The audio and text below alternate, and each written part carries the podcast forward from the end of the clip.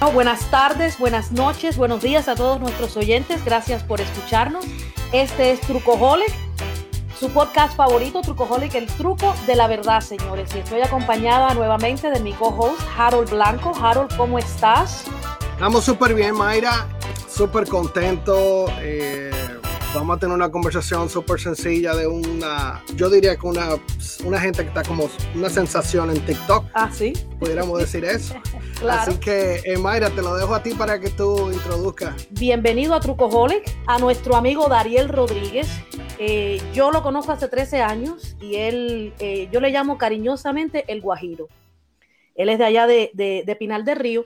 Y la razón por la que yo quería que él contara su historia es porque eh, cómo él llegó de Cuba, porque la verdad que para mí él es un ejemplo del verdadero sueño americano. Eh, tú sabes, Dariel, que, bueno, primero bienvenido, te, respeto, te admiro, te admiro porque desde que te conocí hace 13 años, no se me olvidan las palabras que me dijiste. Em, recién llegado de Cuba, me dijiste, yo vine este, a este país a triunfar. Y tú has triunfado, has triunfado y trabajas muy fuerte. Eh, me, consta que, eres un tipo súper trabajador, emprendedor eh, y que has logrado muchísimas cosas y sé que eres ejemplo para mucha, mucha gente, no solo cubano, cualquier emigrante que llegue a este país que tenga las ganas de triunfar como tú, eh, sé que lo va a lograr. Y bueno, nada, bienvenido a Trucoholic. encantado. Esto, quería empezar, eh, Daniel, por preguntarte, em, ¿cómo decides tú salir de Cuba y por qué? Y, bueno, ¿y cómo lo hiciste? Ok, eso fue una de las decisiones más duras en la en mi vida, podría decir. Tenía solamente 24 años cuando yo estaba en la universidad, estaba estudiando economía, economía, licenciatura en ciencias económicas en la Universidad de Minas de Río, estaba estudiando. Estaba terminando mi tercer año, iba a empezar el cuarto año de la carrera. Tenía prácticamente un futuro definido en Cuba, ¿no? Era alumno, era alumno maestro, daba clases a la gente de primer y segundo año en la universidad. Tenía, tenía, buen, tenía un buen récord. Si seguía en la escuela como seguía, iba a ser título de oro en, ese, en, esa, en mi carrera. Pero un día, cosas que le pasan a uno, tienes que conocer gente en el camino para que te, te alumbre, ¿no? Y vengo caminando de la residencia estudiantil hacia el docente y veo un profesor que viene conmigo y el profesor empieza a caminar al lado mío, el profesor lo lía con una peste, caramba, un olor a puerco así, el caramba. Digo, el profe, pero ¿qué le pasa? ¿Usted va a clase ahora? Dice Mel, sí, tengo que, tengo que dar clase ahora, pero estoy más preocupado por los puercos que tengo en mi casa. Maestro, usted tiene como tres misiones. Usted ha ido ya como a España, usted tiene título, usted es doctor en ciencias económicas en esta universidad. Pero bueno, el hombre viene a pie, preocupado por la comida de los puercos. Dice, me mijo, ¿y qué voy a hacer? Yo tengo que vivir de algo. Digo, pero bueno, ¿y para qué estudiamos economía entonces? Dice, me, oh, eso son otras cosas en el camino. Entonces, en mi mente, yo rápidamente eh, me empecé a darle cuenta. Y digo, ¿qué hace un doctor en ciencia económica? Con doctorados en diferentes universidades del país, como España, otros lugares. Y te juro que estoy tratando de acordarme del nombre, pero no me acuerdo. Criando puerco, brother. Explícame eso a mí. Porque eso, no hay nada malo con criar puerco. Siempre y cuando tú sabes, eh, eh, eso está bien, yo no tengo problema con eso, pero tú estás dándole clase a un estudiante, dando tu ejemplo a, grupos de estudiantes de una universidad, exigiéndole mejor a ellos, pero en realidad tú lo que quieres es terminar la clase, que toque ese timbre y antes que saque un chamaco por la puerta para afuera para hacer eso, tú quieres salir corriendo a ver tu puerco, porque eso es lo que te preocupa. Porque en realidad el puerco es lo que te sostiene a ti, no la, no la educación. Y dije, bueno, entonces, ¿qué hago aquí perdiéndome tiempo? Claro. Bueno, historia de la cacote, llegué a mi casa y le dije a mi mamá, me voy de esta mierda aquí. Yo no quiero ser aquí. Porque yo no, yo no estoy perdiendo mi tiempo. Yo estoy gastando todo mi tiempo, gastando toda mi energía. Eh, creo que, que, no vale la pena que yo siga aquí. Me dijo, no, tú estás loco. Me voy. Y así. Y de buena a primera, un me voy de eso que se me metió en el cuerpo. Se me quitó todas las todas las ganas que tenía de, de seguir estudiando. Sin decirte que no bendigas he muerto porque nunca estuve al lado mío. Por el Cuba luché todo lo que pude. Sí, en Cuba luché todo lo que pude y, y vaya, te puedo decir, yo vendí de todo en Cuba. Eso era, yo creo que todo estudiante universitario y ojalá que haya alguno por ahí que me pueda corroborar en un futuro. Todo estudiante que ha estudiado en la Universidad de Minas Río, en la Universidad de Minas Río, La Habana, en la que sea, tenía que sobrevivir e inventar algo, porque para la comida que te dan en esa universidad no era, no era fácil poder alimentarse de la forma que te, alimentaban ahí y tener los rendimientos eh, académicos que tuviera. Sin contarte también como un detalle, que en ese año estaba un programa de la revolución que todo el mundo tenía que ser profesional. Entonces tú estabas en la universidad pasando trabajo, estudiando. Yo fui premilitar, so, yo pasé dos años de ejército para poder coger la carrera que quería. ¿Me entiendes? So, tiene gente en la calle que son vagos, que son gente que no quisieron ir a la escuela, y el gobierno le pagaba a ellos casi un salario de 200 pesos mensuales para que fueran a la escuela. Entonces tú estabas en la escuela porque querías ser maestro, entonces después tenías que competir por una plaza en el trabajo por el mismo delincuente que estaba en la calle que, que, que, el, gobierno le estaba pagando. Entonces así fueron una, unas cuantas decisiones y ahí nos fuimos por ahí, y, Ver acá, y eras súper joven, eh, y mm. quiero que me cuentes si, si puedes, lo que se pueda contar de la travesía, porque yo sé que no fue fácil llegar a Estados Unidos no, para... No. Fue fácil, yo, en primer lugar, éramos tres muchachos que estábamos en Cuba, estábamos tratando de, de salir de Cuba, son contactos que se buscan, me tiré tres veces en lancha, con el agua hasta aquí. ¿Quieres saber una cosa cómica para que te, para allá, para que, para, que tú hasta qué nivel de locura tenía yo? Porque yo sí no tomaba pastillas, la mía locura mía era que no tenía cura. Yo no sé nadar, y yo me tiré en leche. ¡Ay, Dios mío! No, esa es la gana de salir de Cuba, señores, las ganas de salir de Cuba. Mi vida no tenía sentido en un país donde yo veía gente profesional al lado mío haciendo todo lo que no tiene que hacer un profesional. Exacto. Exacto. Yo no puedo ver un médico criando un puerco, eso es una falta de respeto. Yo no puedo ver a mi papá, que era ingeniero hidráulico, criando puercos, yo no puedo ver eso, eso en mi cabeza no cabe. Y eso sin haber conocido este país. So, bueno, y la historia de la cacota, conseguimos y nos fuimos para Guatemala. Llegamos a Guatemala, Funny, porque en Guatemala salí de Cuba a las 8 de la mañana. Y cuando llegué a Guatemala, en Guatemala no cambiaban la hora y llegué a las 8 de la mañana, dije, me trajeron de nuevo para atrás.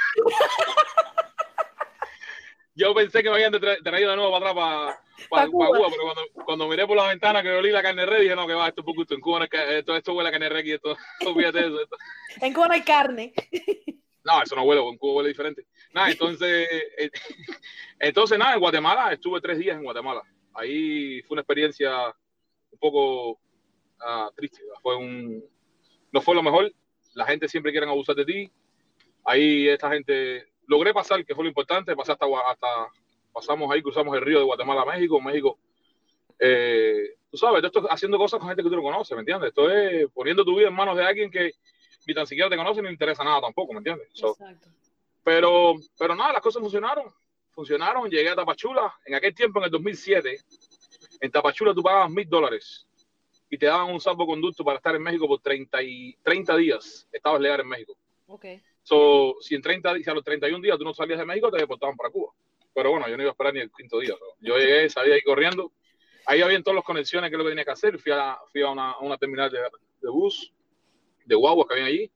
Y estuve 36 horas en un bus hasta, hasta la frontera de, de Estados Unidos. Wow. Y llegué el 4 de julio a las 11 de la noche del 2007. A este, el día de la independencia de, la, de los Estados Unidos. Y por obra y gracias a Dios, el mismo día que, que le dije adiós a mi abuela, el mismo día que falleció, había fallecido un año exacto atrás, y ese mismo, ese mismo día, casi que a la misma hora que ella falleció, llegué yo a, a Tierra Libertad. Quiero decirte que viajé todo el tiempo desde que salí de Cuba, viajé asustado con miedo.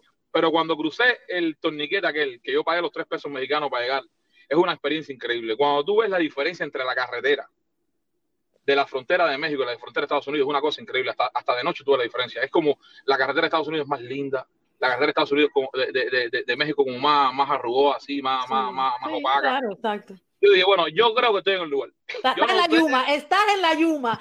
Yo no sé, pero yo creo que estoy en el lugar. So, seguí caminando y cuando ella dice a amigo ¿tú no tienes miedo? ¿Miedo? Si estoy en Estados Unidos ya, que no va a pasar nada, ya estoy aquí ya. Exacto. Y ahí, efectivamente, llegamos a las 11 de la noche y me dijeron que no, que no me podían atender, que era día feriado, ¿no? Y esperé al otro día. Al otro día a las 8 de la mañana. Lo primero que dijeron ahí fue Darío Rodríguez. Yo tenía las orejas mías para Darío Rodríguez. Y me montaron un carro y yo pensé que me iban a meter preso porque me llevaron por todas las prisiones que tienen ahí en el Paso Texas y todo eso. Pero no, me hicieron los papeles. Y quiero decirte que de ahí para acá, eh, dejé los miedos en una gaveta. Ahí se me olvidó todo lo que ahí se me... Fue difícil, fueron casi siete días de, travesía. Vi cosas muy feas en el camino para arriba. Casi nos quitan los papeles porque la policía mexicana, por no hablar, no por hablar más de ellos, pero eh, todo el mundo sabe la situación. Todo el mundo sabe la situación que se vive con esa gente, ¿me entiendes? Y fue algo, eh, era algo bien, bien difícil. Pero nada, lo logramos y llegamos aquí. Lo que sí te puedo decir una cosa y es el tema que te voy a decir yo no dejé nada. Yo no dejé mi familia, mi hermano, mi mamá, mi papá, mi mujer en aquel tiempo estaba casada en Cuba también. una relación de cinco años también, tenía mi relación. Y yo no dejé nada de eso para venir a este país a hacer uno más. Exacto. Yo me metí en la cabeza de que yo tenía que lograr algo. Yo tenía que hacer algo con mi vida. Claro, exacto. Yo dije, eh, esto tiene que ser por algún motivo, ¿no? ¿Para qué te vas a ir? Exacto. Para, para, ir de- de- para te vas a ir vivirte de un cuento te quedas en Cuba. Te, te ir de tu comodidad, de tu confort, para venir a un lugar donde tú no entiendas ni papá lo que están diciendo, donde y yo sí vine directo para la caliente. Yo llegué de allá, págata, y me senté en el avión, me pusieron al lado un gringo. Y el gringo que na- yo nada más decía así, yes, yes, no, no. Y yo lo dije, yes, yes, no. Y el, el gringo yo creo que dijo, tú tienes una cara de hambre. Y me llevó, pa, me acuerdo, fue la primera vez que entró un club de esto de membresía de American Express. Y el tío me dijo, ven, ven conmigo. Me cogía así por la mano el viejo, aquel loco que me cogía así. Y cuando me, cuando me sentó, dice el viejo, como le dijeron a Pedro cuando bajaron eso de arriba del cielo, mate y come. Dice el tipo, pide lo que tú quieras aquí.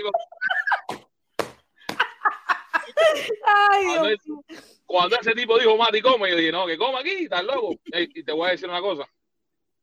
Ahí me, me alimenté bien, ahí comí como un salvaje. Aquel tipo, el tipo no me decía, cerveza, cerveza. Y yo, no, yo no tomo. No, no, ¿cómo que tú no tomas? No, no, yo no tomo café, tampoco tomo café. Fuma, no, yo no quiero eso, yo lo que quiero es carne, loco. Carne, un pedazo de- ¿Qué carne? Fumar y fumar. tal. Ay, Dios mío. No, Bueno, el hombre, el hombre me ayudó, incluso me regaló hasta 100 dólares. El hombre me dijo, mira, bienvenido a Tierra Libertad. Son cosas que, que tú, ya, Claro. sabes, son cosas que son ah, difíciles porque tú no, sin hablar inglés y sin nada, ¿no? exacto. Pero sí, llegamos aquí. Eh, y entonces, eh, señores, para los que nos están escuchando, eh, bueno, yo lo conozco flaquito a él hace 13 años cuando... cuando, cuando, cuando 130, lo- 130 libras mojados. 130 libras mojado. Y, y nada, eh, Dariel comenzó a trabajar en, en, en el puerto, trabajas tú y, y tienes un trabajo bastante difícil, Dariel, porque eso es un trabajo fuerte.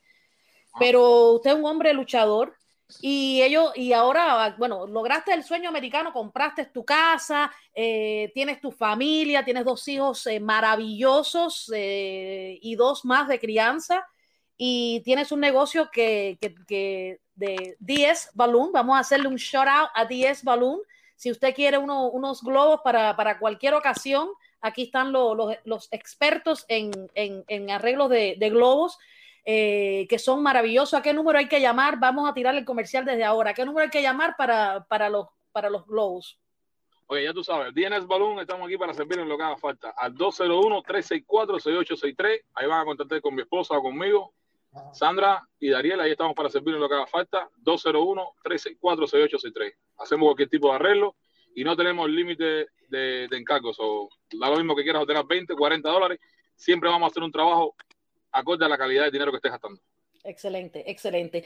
Has logrado realmente el, el sueño americano. Eh, yo siempre he dicho que el sueño americano no es para lo, los gringuitos que nacieron aquí de padres eh, americanos, que se les da las cosas fácil, porque aquí eh, se, se, trabaja mucho, pero aquí hay muchas facilidades de cosas que no se encuentran en ningún otro país. Eh, y aquí el que quiere triunfa. Pero el sueño americano yo lo veo realmente, eh, gente como tú, Dariel, que, que, que, llega de la nada sin saber el idioma, ya hablas inglés, te vi ahí en el live hablando, metiendo ¿Viste? inglés. Coño. La gente estaba por otro lado tapándose la cara. ¿Qué clase de piedra? Muchachos, ¿qué era candela, verdad, que no, no, pero está bien, está bien. Y has triunfado. Y la verdad que yo te digo, yo te admiro muchísimo, Dariel. Yo, yo, yo creo que tú eres un tipo que, que a tu temprana edad vas a lograr muchísimas cosas en este país porque, porque tienes muchas ganas de trabajar y lo haces con, con, gusto y todo lo haces bien y eres muy obediente, no toma, no fuma, no hace nada. Mira, eh, ¿qué consejo, qué consejo le das tú a, a, los jóvenes? Mira, que no, que no, que no dejen de, de pensar en sus sueños y que, y, que, y que todo en la vida tiene su, su, su, su lugar, ¿no? Todo va, todo va a llegar en su momento. Yo siempre, yo nunca pensé inflar un globo en mi vida. Yo siempre, lo, lo que me dijeron en Cuba, en Cuba fue que cuando un globo tocaba la yepa se explotaba. Y ahora resulta ser que... Sí, eso es lo que nos decían allá. Entonces resulta ser que ahora vivo del aire prácticamente, ¿no? Porque un globo se infla con aire. Eso, vivir del aire es algo... Exacto. No es que sea mi fuente principal de ingreso, pero lo va a hacer en algún momento. Y a Yanelsi y a mucha gente que tienen ganas de echar para adelante. Le voy a decir una cosa. Lo que está en tu mente, Exacto. tú lo puedes poner aparte porque tienes que tienes que construir un camino para poder llegar ahí. Yo no, que, yo no pensé ser globero, pero yo soy, eh, yo trabajo en el puerto, yo trabajo 100 horas a la semana, 80 horas a la semana. Estamos hablando de mucho tiempo. Eh, tengo un contrato bastante, que, es un, contrato federal, que ahí no hay opciones para decir que no. Eh, pero te puedo decir una cosa. lo que tengas en tu mente, tus planes, tus cosas, manténlos ahí. Aunque tengas que salirte un poquito del camino para poder lograr el dinero que haga falta, los recursos, el inglés, la atención, pero después tú lo vuelvas a retomar. Hay gente que han retomado su negocio 40 años después, que su pasión ha sido tener un laundry, pero han trabajado 40 años en una unión de, de electricistas, pero cuando se retiraron, con ese dinero se compraron su laundry y tuvieron su laundry. Exacto. ¿Me entiendes? Mírame a mí que siempre quise hacer un podcast y mira la hora que vengo a hacer el podcast. ¿Entiendes? El mundo de los globos, lo que te gusta hacer a ti, Alexi, lo que le gusta hacer a cualquier joven hoy que esté alrededor del mundo entero. Lo único que tienen que hacer es ponerse metas en su cabeza. Hay mucha documentación de las cosas que te pueden ayudar, de lo que tú puedes hacer. Eh, yo quisiera que todos los jóvenes pudieran eh, llegar y entender lo que significa poder llegar a hacer algo en el día de mañana por ti mismo, ¿me entiendes? Para que entiendan la necesidad que hay de soñar. Soñar no cuesta nada, pero ponerlo, poner los sueños en realidad, que se hagan realidad, eso es lo que cuesta. Tú dices, bueno, yo quiero ser esto, yo quiero ser, mi hijo quiere ser pelotero, tiene 10 años, desde que nació dice que quiere ser pelotero. Yo no sé si va a ser pelotero, pero él cree en su sueño y está luchando por eso. Y tú lo ayudas en tu sueño, exacto. Yo lo voy a estar ahí si mañana nos despertamos, nos caemos en la cama y lo que fuimos fue otra cosa, no importó, pero yo estuve ahí para ayudarlo, ¿me entiendes? No, es verdad, porque no todo el mundo llega. Pero sí quiero que hacemos una cosa, mantente, trázate metas en la vida. ¿Entiendes? Todo en la vida tiene que ser espacio que, que te motiven a hacer cosas, motívate a, a, cosas que, que, te, que, te, que, que tú quieras llegar. Y después que llegaste ahí, dice, ya llegué aquí. Y después, ya, yo sabes, cuando llegué de Cuba, mi familia me ayudó muchísimo. Estuve trabajando para mi familia por tres años. Vivía con ellos yo no tenía prácticamente un apartamento para mí, no tenía nada, yo vivía con ellos. Pero después el primer paso fue hacer mi familia. Después de hacer mi familia, tenía mi apartamento, ¿sabes? Tenía mi apartamentico para rentarlo. Después me compré mi casa, es paso a paso. Tú no vas a lograr de un día para otro, no sé qué te saca la lotería, ¿me entiendes? Claro. Pero, pero mientras tanto, a ver, Omar, Yanesi, si tienes sueños y tienes casas, que tienes metas que cumplir, tú no te preocupes por eso. Todo eso se va a lograr. Y a todos los jóvenes que están ahí, enfóquense en lo que quieren ustedes. Va a haber gente mala que te va a decir que no se puede. A mí me lo han dicho, oye, ¿para qué tú vendes globos si en Guamba venden globos? Oye, ¿para qué tú vendes globos si en Paris City venden globos? Oye, ¿para qué tú vendes globos si en Paris venden globos? Yo entiendo todo eso y felicidades para toda esa gente, pero yo quiero vender mis globos, mis globos, lo que, mi estilo.